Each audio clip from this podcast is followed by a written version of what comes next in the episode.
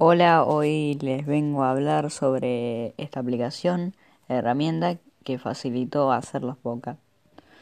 En 2017 nació esta aplicación y con ella también nació la oportunidad de hacer mucho más fácil la vida a la gente que quería hacer podcast porque anteriormente era un dolor de cabeza, tenía que aprender muchísimas cosas para poder montar un podcast en internet.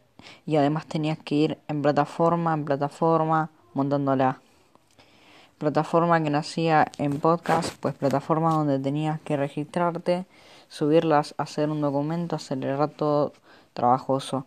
Después tenías que tener un servidor para subir los audios. Aquello era una, era una verdadera tarea.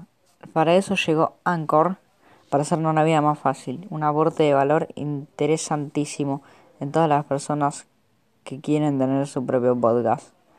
Esta tecnología bien aplicada nos ayuda, por ejemplo, a aprender cosas nuevas.